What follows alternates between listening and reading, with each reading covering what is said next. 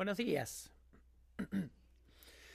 La lectura bíblica del día de hoy es del Evangelio según San Juan, capítulo 1, versículos 6 al 13. Vino al mundo un hombre enviado por Dios cuyo nombre era Juan. Este vino como testigo para testificar de la luz, a fin de que todos creyeran por medio de él. No era él la luz, sino que vino para dar testimonio de la luz. Existía la luz verdadera que, al venir al mundo, alumbra a todo hombre. Él estaba en el mundo, y el mundo fue hecho por medio de él, y el mundo no lo conoció.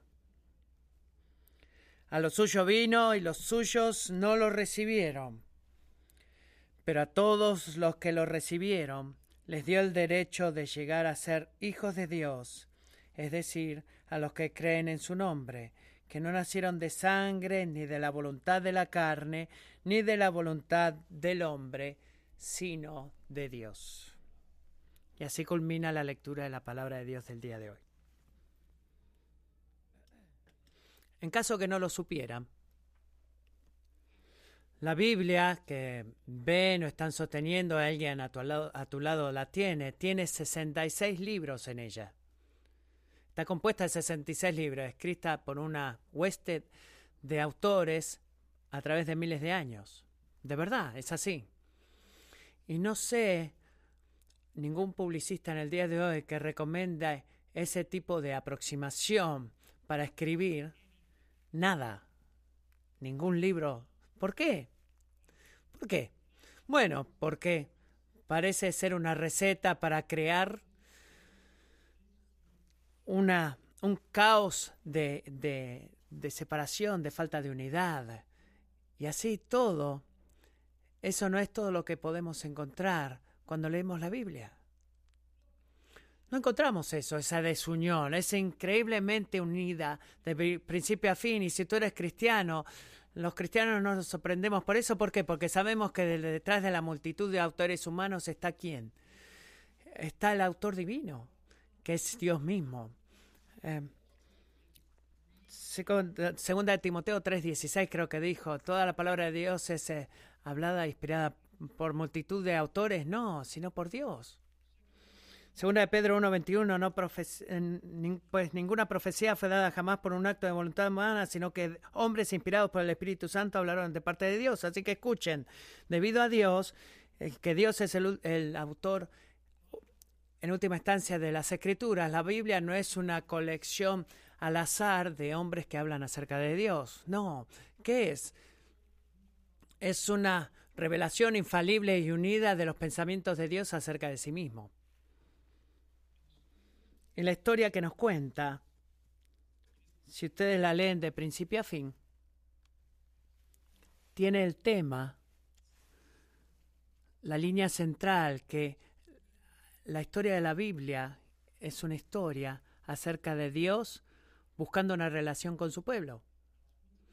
De eso se trata la Biblia, ese es el tema de la Biblia. Así que Génesis 3.9 vemos eh, la, la, relación rota, eh, o cuando Dios busca a Adán en la relación rota. Adán, ¿dónde estás? Apocalipsis 3.10 vemos la, la búsqueda de la restauración, el lugar el lugar donde está el hombre es ahí con Dios y quiere estar con Dios y todo lo que está en el medio, ¿de qué se trata? Toda la locura y las sorpresas y todas las curvas y contracurvas es que Dios está buscando restaurar nuestra relación consigo mismo y ese es el punto de la Biblia. Para tu bienestar eterno y su gloria eterna. Así que como Dios hace que eso funciona, cómo Dios restaura nuestra relación con Él. Bueno, lo hace a través de la persona y obra de Cristo. Efesios 1.9 dice así, el propósito de Dios que propuso en Cristo con miras a una buena administración el cumplimiento de los tiempos, es decir, de reunir todas las cosas en Cristo, tanto las que están en los cielos como las que están en la tierra. ¿Por qué Dios estaría interesado en eso? ¿Por qué Él quería, quisiera unir y no dejar la, falta de conexión y, y a aislarnos a, a nosotros sus criaturas de Él. Bueno amigos, es muy simple para que podamos con alegría declarar con la multitud en Apocalipsis 5.12, que donde el Cordero que fue inmolado es digno de recibir el poder, las riquezas, la sabiduría, la fortaleza, el honor, la gloria y la alabanza. Ese es el por qué la historia se trata toda de Jesús, porque esa es la meta de todo. Es una historia unificada y eso incluye al Evangelio de Juan, del cual hemos, hemos empezado a estudiar la semana pasada. ¿Qué dijo Juan al principio? Lo leímos la semana pasada. ¿Cuál es el propósito de este libro? Ahora, Jesús hizo muchas otras señales también en presencia de sus discípulos que no están escritas en este libro, pero estas se han escrito para que ustedes crean que Jesús es el Cristo, el Hijo de Dios, y para que al creer tenga vida en su nombre. Así que, ¿cuál es el punto del Evangelio completo de Juan? que todo lo que se dijo, todo lo que vamos a ver, todo lo que la palabra nos va a revelar, ¿de qué se trata? Un conocimiento correcto de Jesús, llevándonos a una fe abundante en Jesús, resultando en una vida abundante a través de Jesús. Esa es la, intención divina del Evangelio según San Juan. Y debido a este prólogo, que es una palabra eh, muy linda que decimos en los primeros 18 versículos de Juan 1, que es un prólogo, bueno, es la, eh, la tabla de contenidos para todo el libro. Es como es una pequeña previa de... ¿Han visto algunas veces que ven una película y no me gusta esto porque a veces veo previas de otra película que no quiero ver, pero vas al cine a ver una película y ves estas pequeñas previas de otro montón de películas y el prólogo es, lo, es eso, es una pequeña introducción o previa vista de lo que va a suceder y de lo que Juan va a hablar una y otra vez. Pero recuerden que debido, no que toda la Biblia, el Evangelio de Juan se trata de, Juan, de Jesús, ¿Qué es lo que podemos ver en esta tabla de contenidos? ¿Qué podemos ver en esta previa del Evangelio? Bueno, básicamente, si lo piensas de esta manera, esta es una un resumen de 18 versículos del Hijo de Dios encarnado. Es lo que es.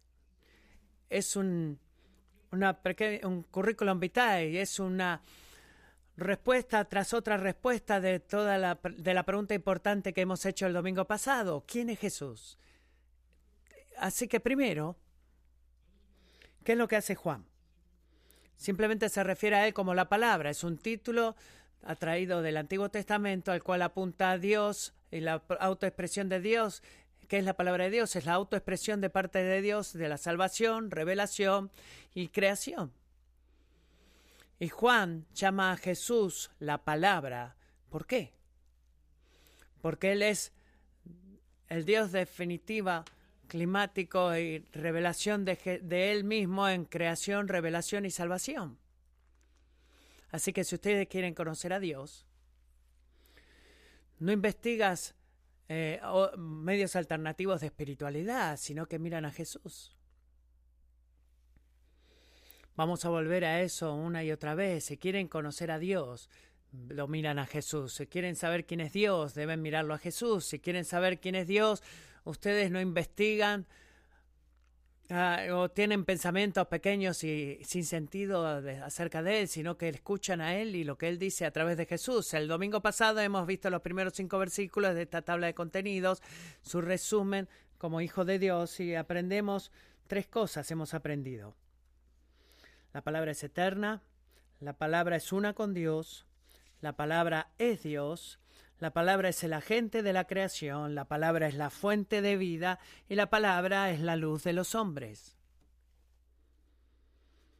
Estoy tentada a predicar eso una, otra vez más.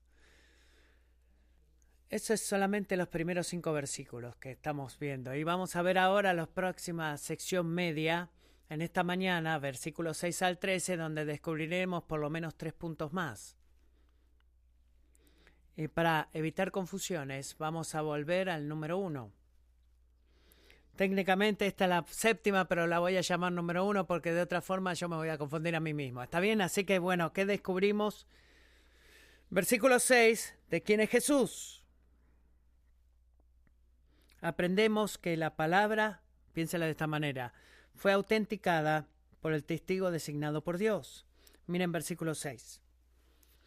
Vino al mundo un hombre enviado por Dios, cuyo nombre era Juan. Bueno, piensa en esto, Juan. ¿No dijimos el domingo pasado que Juan escribió? ¿Es esto es una de las conversaciones raras hablando de ti mismo? No.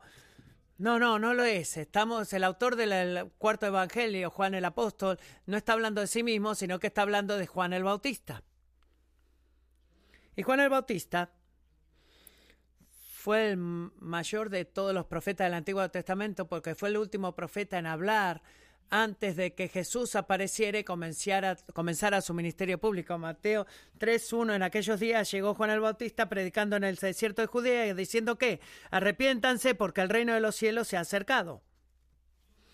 Juan el Bautista, la misión de él era preparar a la gente para el arribo de Jesús y dijo cosas como arrepiéntanse de sus pecados, vuelvan a, a Dios. ¿Por qué? Porque el Señor, el Mesías, aquel Mesías esperado por tanto tiempo está por arribar y el tiempo que estaba en el futuro está ahora en el presente. Él vino y viene para traer su reino de redención al mundo y a la tierra. Pero note que no hay mucho del detalle del mensaje. Vamos a ir más tarde al Juan, pero hay una visión en versículos 6 al 8, es que su identidad, su función y su propósito. Así que pensemos, pensaremos en esas cosas. ¿Cuál es la identidad de Juan, el Bautista?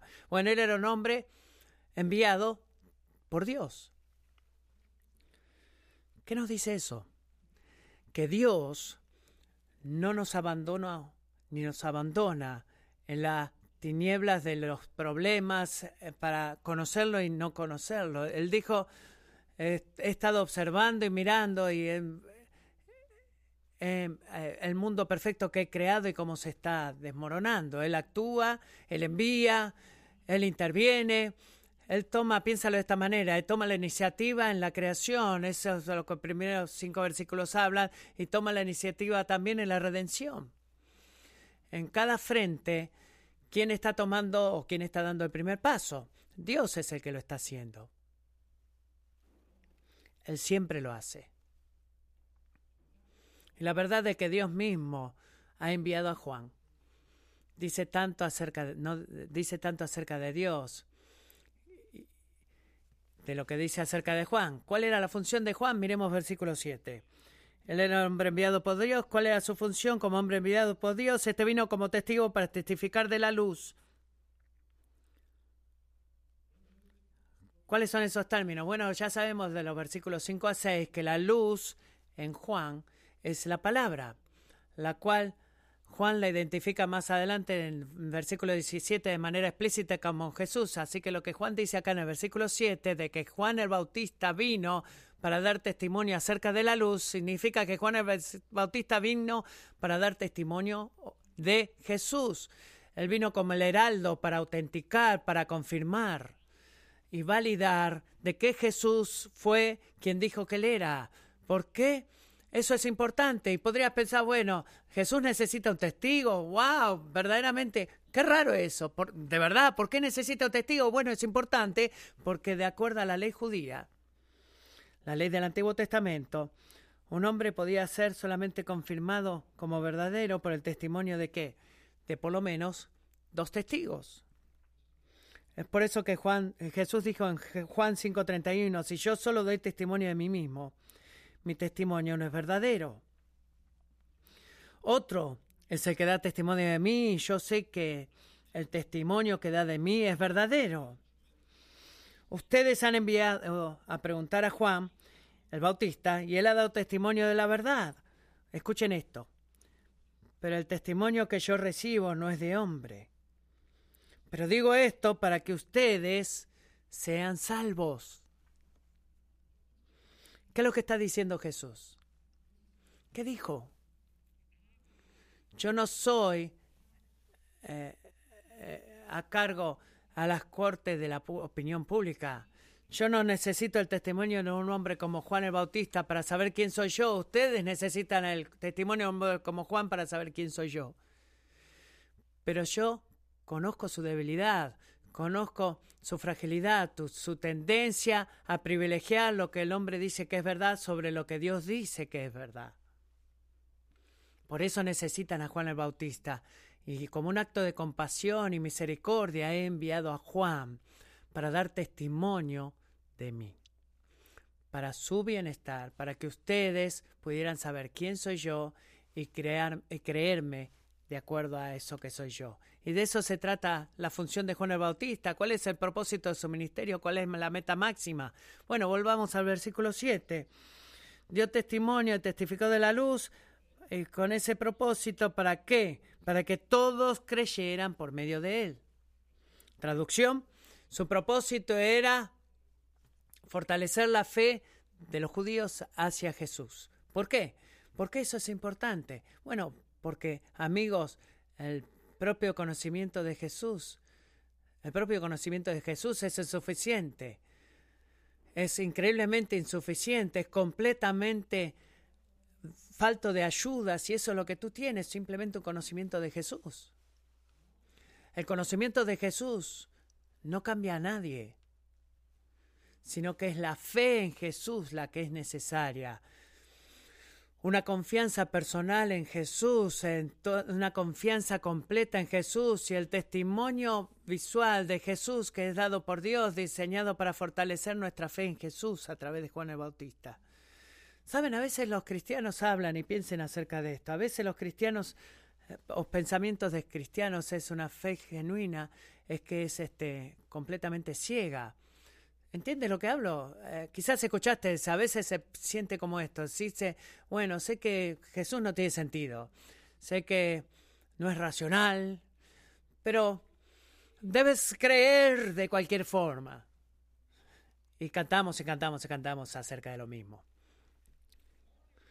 Hay partes en la fe cristiana que definan el entendimiento. Sí, sí. Hay cosas en las cuales que Jesús diga que rompa los bordes o, las fronteras de nuestras mentes finitas. Sí, y es eso bueno. Sí lo es. ¿Por qué? Porque si nunca lo hiciste, él no sería, si nunca lo hubiera hecho, no sería más grande de lo que eres. ¿Has pensado en eso? Si tú en tu mente y en mi mente, si pudiéramos eh, verdaderamente entender todo eso. Sí, lo que Jesús es, sí lo entiendo, es como mi clase de matemática anoche, quizás, bueno, ¿qué diría eso acerca de Jesús? ¿Qué declararía? ¿Querías, ¿Querrías servir a un Dios así? Que fuera tan entendible. ¿Podrías creer en algo que Él dijera? sabiendo que Él es finito como nosotros o que no hay nada que todo se puede entender. Bueno, hay cosas que la fe que se puede entender y definir y eso es bueno y eso significa que la fe cristiana es irracional. No, para nada. Por favor, escúcheme cuando diga esto. La fe bíblica no es un viaje a lo desconocido, un tipo de eh, irnos a nosotros a poder conocer y nos convencemos a nosotros mismos que algo es verdad, e incluso que tú sabes que si fueras racional y razonable, de que no tendrías ninguna razón para poder creer que eso es verdad. No, eso no es la fe. Hechos 25, 26, 25 dice, pero Pablo le respondió, no estoy loco, excelentísimo Festo, sino que hablo palabras de verdad y de cordura, palabras racionales porque el rey entiende estas cosas y también le hablo con confianza porque estoy persuadido de que él no ignora nada de esto, pues esto no se ha hecho en secreto. ¿Qué es lo que está diciendo Pablo acá? Él está, mientras defiende su fe en Cristo, él está diciendo el cristianismo no está edificado en una visión espiritual que algún hombre extraño dijo que tenía en un lugar extraño. Podría ser verdad, podría ser falso, quién sabe, pero en eso voy a creer. No, ¿en qué está edificado el cristianismo? En eventos reales e históricos que confirmados por una multitud de testigos oculares, incluyéndolos a Juan el Bautista. Y habiendo dado testimonio a la vida, muerte y resurrección de Jesús, ¿qué es lo que están diciendo? cual los mensajeros divinos como Juan el Bautista, junto con todos los otros autores del Nuevo Testamento, confirman sin excepción de que Jesús es quien dijo que era y quien dice que es. Él es la luz del mundo, Dios el Hijo encarnado. Así que quiero advertir a algunos de ustedes. Por favor, escuchen esto, que hay más que solamente una muestra de información cronológica en el lugar, cuando damos gran autoridad a quien creemos que es Jesús, aquellos que vivieron dos mil años eh, después, que caminaron acá, de lo que lo hacemos, a los testigos oculares que han observado su vida y ministerio de primera mano. El ser testigo es una clave fundamental en el Evangelio de Juan. Recuerden la tabla de contenido de la que les dije. Y no hay otra vez. Juan va a apuntar a señales inconfundibles de la verdad y confiabilidad de lo que Jesús dice que es Él. Eso es puesto ahí a propósito y eso es bueno porque Dios no solamente está interesado de que tú creas en Jesús por cualquier razón que sientas que deberías hacerlo, sí, bueno, voy a elegir creer o no, no, sino que quiere fortalecer tu fe en Jesús, quiere que sepas por qué confías en Jesús, por qué eh, te reclinas en Él, por qué estás mirándolo a Él, por qué creemos en Él cuando Él hace clamar, eh, reclamos hacia sí misma persona. Y, venimos a este Evangelio para aquellos de ustedes si son honestos. Y quizás nadie más en este cuarto pueda decir esto, pero quizás estás lidiando con dudas acerca de Jesús. No te voy a pedir que levantes la mano, pero si tú estás dudando acerca de quién es Jesús, voy a decirte varias cosas directamente a ti en este momento. Vamos a venir en la forma de tres palabras. Primero, honestidad. Quiero que seas honesto acerca de eso. ¿Por qué? Bueno, porque Dios no puede ayudarte o encontrarte si estás tratando de ocultar o suprimir tus dudas acerca de Jesús. Eso no es humildad, eso es arrogancia. Sé honesto, sé honesto. Segundo, quiero que seas específico. Hay ciertas especies de orgullo que podrían decir, bueno, sí, eh, Ah, tengo algunas dudas. Bueno, ¿qué pasa contigo? Mm, bueno, solamente dudas. Eh, dudas simplemente. Eh, ¿Qué dudas son las que tienes? Sé específico. ¿Por qué? Porque la palabra de Dios, incluyendo el Evangelio de Juan, trae, está lleno de respuestas específicas a preguntas y deudas específicas. No ocultes detrás de la palabra tengo o la frase tengo dudas. Eso es arrogancia, sé humilde, ese es el tema, sé específico y lleva esas palabras al Señor y a la gente a tu alrededor que conocen a Jesús para que te puedan ayudar y Dios te ayude a lidiar con las dudas específicas o palabras específicas. Y por último, lo he dicho varias veces ya, si estás, tú estás luchando con la duda y sale a la superficie de tu corazón, por favor, sé humilde. ¿Por qué digo eso otra vez? Porque lo que he dicho antes, hay una forma de duda que diría, bueno, no voy a creer en nada de lo que Jesús dice acerca de sí mismo, a menos que yo pueda entender todo lo que Él dice con mi mente y todo lo que Él hizo con mi mente. ¿Eso es ser humilde? No. Eso es orgullo. Dios no te permitirá, amigo, para hacerlo responsable a él por tu falta de credibilidad. No trates eso. No hay liberación en eso. Eso es un camino de muerte, un fin de muerte. Juan el Bautista fue un testigo, pero de muchas formas este Evangelio es un testigo son testigos. Si lo leemos y si escuchas sermones acerca de esto, por favor no vengas mirándome o tratando de aprender algo nuevo. Fuérzase a ti mismo a detenerte cada semana y hacer esta pregunta. Qué bueno y eh, qué razón buena y satisfactoria este versículo con este capítulo me da para confiar en Jesús. Quiero que hagas esa pregunta una y otra vez. Qué bien y qué razón buena y satisfactoria este verso o capítulo me da para confiar en Jesús es bueno y necesario para nosotros descansar y deleitarnos en la credibilidad de la palabra de Dios. Tenemos buenas razones para creer en Jesús. la palabra fue autenticada por los testigos apuntados por Dios. Segundo, miren versículo 9. la palabra fue rechazada por quienes deberían haberla recibido. Así que en el versículo 9, Juan habla de esta descripción de la palabra a la cual se refería antes, la luz del hombre. Él era la luz del hombre que brillaba en nuestros pecados y maldades. Y en el versículo 9 dice, existía la luz verdadera que al venir al mundo, piensa en eso.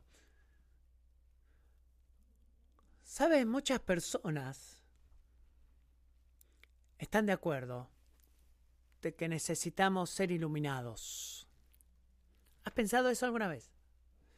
Todo tipo de personas creen que debemos ser iluminados, cristianos y no cristianos. No necesitas ser cristiano para reconocer que todo no está bien dentro de nosotros o a nuestro alrededor y deseas un tipo de nueva o nuevo entendimiento que sea de ayuda o perspectiva que sea de ayuda para eso. ¿Y qué es lo que la gente dice? Bueno, la educación es la respuesta para eso. Si podemos hacer que todos se, se entiendan a sí mismos y el mundo a su alrededor, entonces todo estará bien.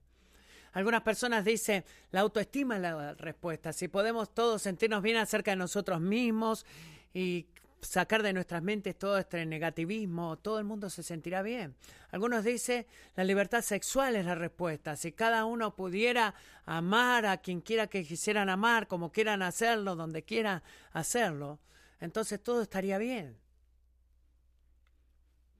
Pero amigos, cuando Juan, el apóstol Juan, habla en el versículo 9 acerca de Jesús como la luz verdadera, la cual ilumina a todos, él no está refiriendo a una experiencia subjetiva de descubrimiento del secreto de la luz que siempre has querido tener. Eh, trabajo sexual para otra, eh, el sexo trabaja para algunas personas y Jesús para otras. No, él está describiendo la verdad objetiva, la realidad inamovible de que Jesús es y permanece siendo la luz espiritual que todos necesitamos, sin importar lo que podamos percibir, pensar o creer acerca de Él en ningún momento de nuestra vida. Él permanece siendo esa luz. ¿Por qué? Porque apartados de Él no hay ninguna esperanza de paz, no la encontrarás. No hay liberación del pecado y la muerte, no hay posibilidad de tener una relación con el Dios que nos ha creado, al cual debemos darle cuenta. Tú clamas a Jesús eh, y vivirás o rechazarás y, negarás a Jesús y morirás. Como J.C. Ryle dice, Cristo es para las almas de los hombres lo que el sol es al mundo. Él es el centro y la fuente de toda luz espiritual, calor, vida, salud, crecimiento, belleza y fertilidad. Como el sol, brilla para el beneficio común de toda la humanidad, para lo alto y lo bajo, para los ricos y los pobres, para los judíos y para los griegos. Como el sol, es gratuito para todos. Todos pueden mirarlo y beber salud fuera de su luz. Eh, que sale de su luz, perdón. Y tendría sentido para todos nosotros que hiciéramos eso, ¿verdad? ¿Por qué? Miren versículo 10. Después de todo, Él estaba en el mundo y el mundo fue hecho por medio de Él.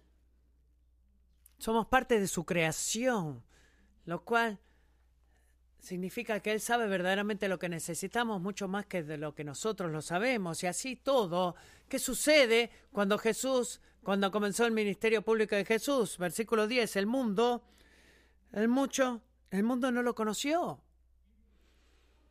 Éramos parte de su dominio, somos responsables delante de Él porque nos creó y así todo, versículo 11, cuando a los suyos vino, los suyos no lo recibieron. ¿Por qué? ¿Por qué no lo recibieron? ¿Por qué está este tema de Jesús ser malentendido y rechazado incluso por los judíos? Viniendo una y otra vez a alcanzarlos hasta que lo vemos hasta el final del capítulo 12 como siempre lo rechazaron. Bueno, amigos, es porque el pecado y la rebelión en nuestros corazones, mi corazón, tu corazón, ¿sabes lo que hace? Afecta nuestra percepción espiritual de la realidad. La afecta. Los teólogos llaman a eso el, pecado de efecto no ético, pero a veces que dice que no puedes ver verdaderamente debido al pecado que hay en tu corazón. queremos pensar y ser objetivos, y yo lo hago, nos anhelamos eh, y enfocamos en ser personas que sabemos discernir. Eh, decimos tengo un conocimiento superior a todos los demás y nos gusta este, tener facultades de distinguir lo que es verdad, de lo que es falso, de lo que es bueno, de lo que es malvado. Y a veces nos convencemos a nosotros mismos de que verdaderamente queremos saber la verdad acerca de Jesús, pero no hemos encontrado que Él sea persuasivo todavía. No me estoy burlando de aquellos pensamientos o, palabras que la gente pueda decir, pero puedo decir que hay mucha gran, mucho gran engaño porque nuestros corazones y tu corazón nunca, nunca, nunca es neutral. Tú no eres neutral en esta cosa de quién es Jesús. El mundo, tú incluido, no ha reconocido a Jesús como Dios, porque ellos, incluyéndote a ti, no querían que Jesús fuera Dios. Piensa en eso. ¿Por qué no? Porque nuestra naturaleza pecaminosa nosotros preferimos pensar de nosotros mismos y otras personas que piensen que somos Dios. Así que, sorpresa, sorpresa, cuando el Hijo de Dios mismo apareció, no lo conocimos, no lo quisimos recibir, no fue suficientemente persuasivo. ¿Por qué? ¿Porque le faltaba credibilidad? ¿Porque le faltaban testigos? No, porque nosotros no creemos que Él sea quien dice ser. Romanos 1, 21 dice así, pues aunque conocían a Dios, existía, es real. Jesús dice quién es Él. No lo honraron como a Dios ni le dieron gracias, sino que se hicieron vanos en sus razonamientos y su necio corazón fue entenebrecido. Profesando ser sabios, se volvieron necios y cambiaron la gloria del Dios incorruptible por una imagen en forma de hombre corruptible, de aves, de cuadrúpedos y de reptiles. Toma la criatura en lugar del creador. Y Edward Coyne se lo dice así, no fue que el mundo no pudo percibir su existencia, perdón, sino que el mundo no pudo relacionarse con humilde obediencia y confianza. Ese es el problema, ¿verdad? Los judíos, el pueblo al cual Jesús vino a salvar, su propio pueblo, tenía todo para poder creer en él. Poseían la palabra de Dios, conocían todas las historias, estaban orgullosos de sí mismos de cumplir la ley de Dios, pero cuando Dios mismo eh, apareció finalmente en escena, lo acusaron de ser un siervo del diablo, de ser el diablo. Oh, yo nunca haría eso. Fariseos cayeron y lo negaron. Verdaderamente, mírate al espejo. Eso es lo que debes hacer. Ellos rechazaron recibirle porque ellos no querían darle a Él una obediencia humilde y confianza, porque en el momento que hicieran eso, o que tú haces eso, tú debes bajarte del trono de tu propia vida, tú tienes que dejar de llamarte a ti como Dios y debes dejar de pretender, si tienes algún tipo de integridad, de que tú eres Dios o, de que Dios es Dios y que todo es del Dios y el mundo le pertenece a Dios y no queremos hacer eso y por eso no creemos en Jesús y por eso déjame advertirte, no caigas en la misma trampa, somos el tipo de gente en el Evangelio que rechaza a Jesús una y otra vez. Y quiero protegerte de pensar, ese no soy yo o no puedo ser yo. Yo vengo a la iglesia Traigo mi Biblia a la iglesia. La gente me respeta como un cristiano o mujer cristianos de integridad. Pero ¿verdaderamente crees en Jesús o solamente estás pretendiendo, presumiendo de que porque a ti te gusta o te sientes cercano a Él o porque conoces cosas acerca de Él eh, o que haces cosas mejor que los demás? Eh, eh, y gente que quizás no cree en Jesús. Entonces que tú ya estás bien. No hagas eso. Recibir a Jesús no se trata de pensar de que Él está bueno eh, o de reconocer que tiene buenas cosas para decir, ni tampoco se trata de pedirle que entre a tu corazón como un tipo de un vecino que está solo y busca un lugar donde quedarse. No, Él es tu creador, Él es tu rey, Él es tu maestro. Vas a ser juzgado por Jesús el día que mueras. ¿Y qué es lo que vas a decir en ese momento? ¿Cómo vas a responder a Jesús ese día? ¿Vas a apuntar a tus buenas obras? No hay nada comparado con la perfección de su santidad, la santidad de Dios. ¿Vas a apuntar todas las cosas que no has hecho? Ah, bueno, de buena manera, no he hecho esto, ni lo otro, ni lo otro. Y vas a compararlas con las cosas que has hecho. ¿Qué tal con eso? ¿Piensas que el juez de la tierra va a ignorar eso? ¿O que vas a poder ocultar esas cosas? Cada palabra cada acción, cada pensamiento en tu vida que nunca ha sido, nunca ha estado en perfecta conformidad con su santa palabra, será expuesto y revelado. No hay una curva porque Dios y Dios mismo es el estándar. Así que, ¿qué vas a hacer con eso? Te imploro que esto es lo que debes hacer, que hagas esto, que no ignores a Jesús. No asumas que eres bueno o que estás bien con Jesús. No pretendas o imagines o minimices la verdad de que tú necesitas correr hacia Jesús. Porque recibirle a Él, mira versículo 12, significa qué?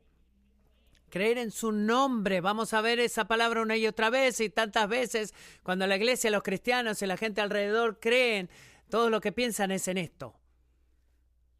Sí. Eh. Mm, ah, mm, generalmente estoy de acuerdo con todo eso. Eh, me cae bien eso. Mm, me gusta eso. Él tiene buenas cosas para decir. Eh, el mundo está lleno de buenas cosas espirituales y eso está bien. Pero no, no, creer en su nombre, ¿qué? Significa reclinarte sobre Él, recostarte sobre Él y Él como tu única esperanza es salvación de la muerte y el juicio de Dios. Creer en Jesús es eh, recostarte en Él y confiar en Él para tu favor hacia Dios. Y Él es creer en el nombre de Jesús. ¿Significa qué? Enfocarte en tus más altos pensamientos hacia Él, invertir tus afectos más profundos en Él, rodar, rodeando todo lo que tú eres y toda tu voluntad completa para hacer, al, exaltarlo más a Él todo el tiempo. Así que sé honesto, amigo. Em, esperando en este Evangelio, ¿quién aparte de Jesús, en quién aparte de Jesús tú confías o estás tentado a confiar para que te dé vida? Si tú solo pudieras llenar los espacios vacíos y todo lo demás, bueno, todo estaría bien. ¿Con qué llenarías ese punto blanco?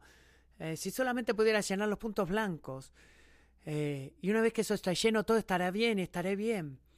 Bueno, ¿con qué lo vas a llamar? Presta atención con qué llenas esos puntos blancos, porque Jesús fue rechazado por mucha gente que debería haberlo entendido mejor. Este, y te pido que tú no hagas lo mismo. El mundo, la palabra fue rechazada por el hombre. Por último, la palabra otorga el don de adopción a todos los que creen en Él. Punto número 3. Mira versículo 12 de Juan 1.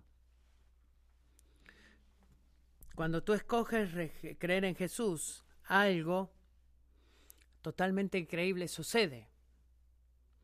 Increíble. Pero a todos los que lo recibieron, y ahora sabemos que eso no solamente significa reconocerlo y decir, no, es todo tu corazón, una confianza personal. Dice, todos los que le recibieron les dio el derecho de qué? De llegar a ser hijos de Dios.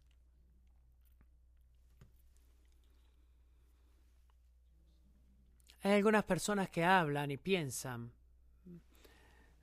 de que como seres humanos vivos eso significa que ya eres un hijo de Dios. Todo dependemos de Él y todos continuaremos existiendo para Él. Colosenses 1.17 y en Él todas las cosas fueron unidas y así lo piensa. Es que cada uno de nosotros llevamos su imagen, Dios creó el hombre a su propia imagen, la imagen de Dios los creó, varón y hembra los creó. Sí, sí, es verdad. Ambas cosas son verdad, todos dependemos de Él y todos continuaremos existiendo por medio de Él, pero hay una, un error increíble de lo que es depender de Dios y de haber sido creados a imagen de Dios, a lo que es ser hijos de Dios y poder llamarle Él Padre. ¿Por qué? Porque como pecadores fuimos aligenados de Dios, fuimos separados de Dios. El Dios Todopoderoso, que es nuestro Creador, Rey, Juez, pero Él es nuestro Padre. Y no debemos considerarnos a nosotros mismos como sus hijos.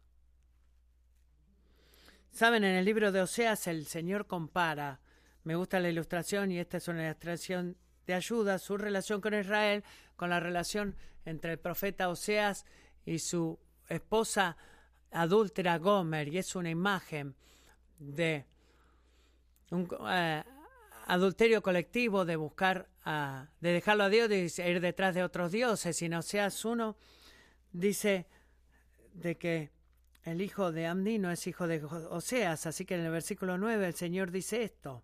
Miren, ponle por nombre lo a mí, que no es mi pueblo, no es pueblo mío, porque ustedes no son mi pueblo, y yo no soy su Dios. Pero, promesa, el acto de Dios, Dios se mueve Dios envía, Dios toma la iniciativa. El número de los israelitas será como la arena del mar, que no se puede medir ni contar, y sucederá que en el lugar donde se les dice no son mi pueblo, se les dirá son hijos del Dios viviente.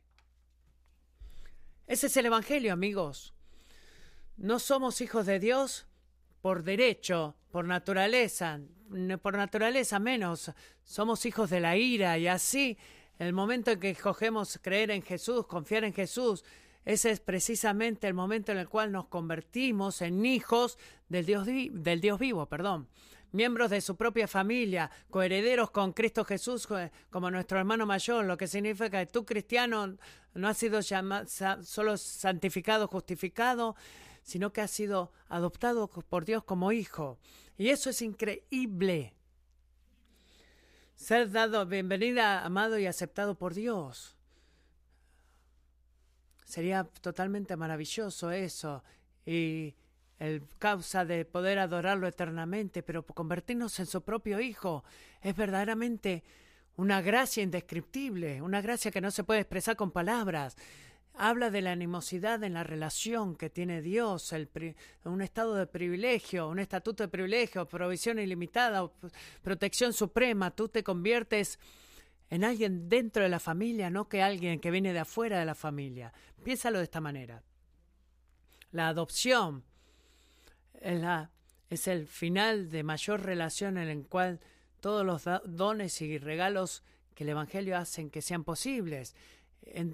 Donde se define todo. ¿Por qué? Porque cuál es la misión del hombre, de Dios para el hombre, este, es restaurar su, la relación del hombre con él mismo. Pero lo que descubrimos en Cristo no es solamente que, bueno, te convertiste en una persona que no era bienvenida, decir, bueno, siéntate en la quinta fila ahí atrás. No, se convierte de que tú no eras bienvenido y porque tu pecado no podías entrar a la presencia de Dios, a decir, tú ahora eres mi hijo, mi hijo, mi hija, el rey del universo, se convierte en tu padre. Primera de Juan 3.1, miren cuán gran amor nos ha otorgado el Padre que seamos llamados hijos de Dios. Y eso somos. Y aquellos de ustedes que escucharon esto hace muchos años atrás, porque han estado siguiendo a Cristo por muchos años, piénsalo así, el mundo tiene un menú ilimitado de, de, opciones para crear tu propia identidad cristiano. Es más grande que el menú de Cheesecake Factory, es masivo. ¿Quién soy yo? ¿Cuál es tu identidad?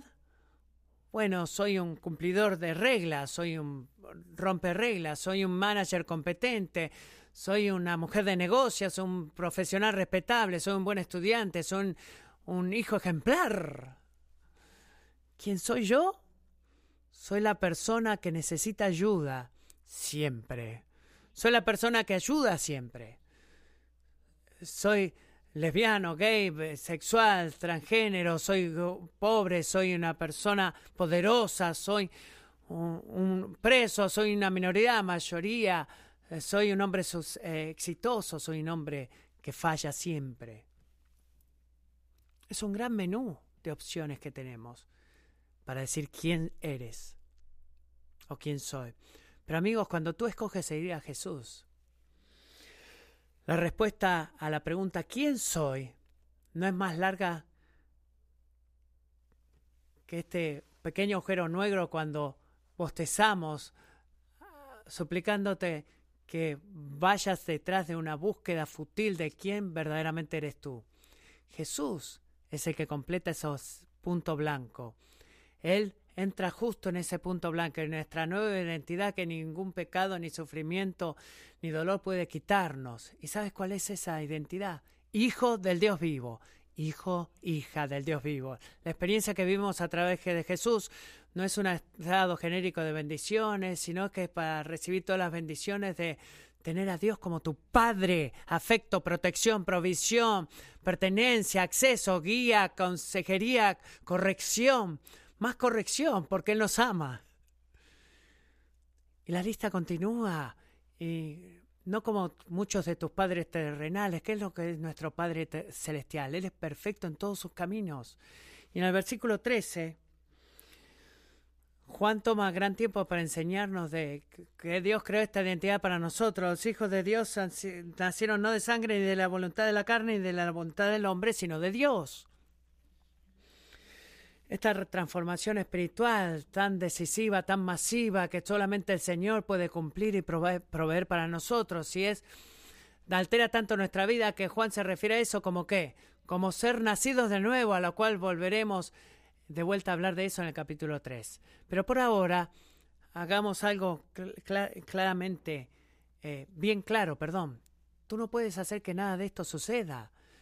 Lo siento, pero es verdad, no puedes salvarte a ti mismo. La voluntad del hombre, de, la carne, no puede hacerlo. Como Juan dice, Jesús dice más tarde en Juan 6:63. La, la carne, ¿qué es? Para nada aprovecha. Así que es lo que hacemos. Abandonamos toda confianza en nosotros mismos y nos reclinamos completamente en Jesús y eso es lo que hacemos porque Jesús solamente te da el derecho de convertirte en hijo de Dios. Jesús solamente puede traerte a la familia y en relación familiar con Dios que Él disfruta con su Padre por toda la eternidad. Así que tú no te conviertes en un hijo de Dios habiendo crecido en una familia cristiana o yendo a la iglesia todos los domingos o trayendo tu Biblia los domingos a la iglesia o cumpliendo o dejando de cumplir las promesas, sino que tú te conviertes en hijo de Dios confiando, en Jesús. Su obra es tu única esperanza para esa relación. Y también su obra es también tu única esperanza para tu cónyuge o tus hijos o tus padres o cualquier otro amigo que quieras que conozcan el gozo de ser hijo de Dios. Y esas son buenas noticias porque Jesús ama darnos el don de adopción a aquellos que confiamos en Él. Esta palabra, autenticada por los testigos de Dios, confirma a cada hombre y mujer con esto. ¿Te unirás a la multitud de aquellos que rechazan a Jesús o te convertirás en un hijo de Dios? Esa es la elección que el, el Evangelio de Juan despliega sobre nosotros una y otra vez. ¿Por qué? Porque cada día y en cada situación, sin importar lo que esté sucediendo, la pregunta más importante que de responder es cuál. ¿Quién es Jesús? Y si tú tienes la respuesta correcta y confías de acuerdo a esa respuesta, tú encontrarás al mismo tiempo que tu Padre Celestial te está dando a ti una respuesta a la pregunta de quién eres tú. Oremos.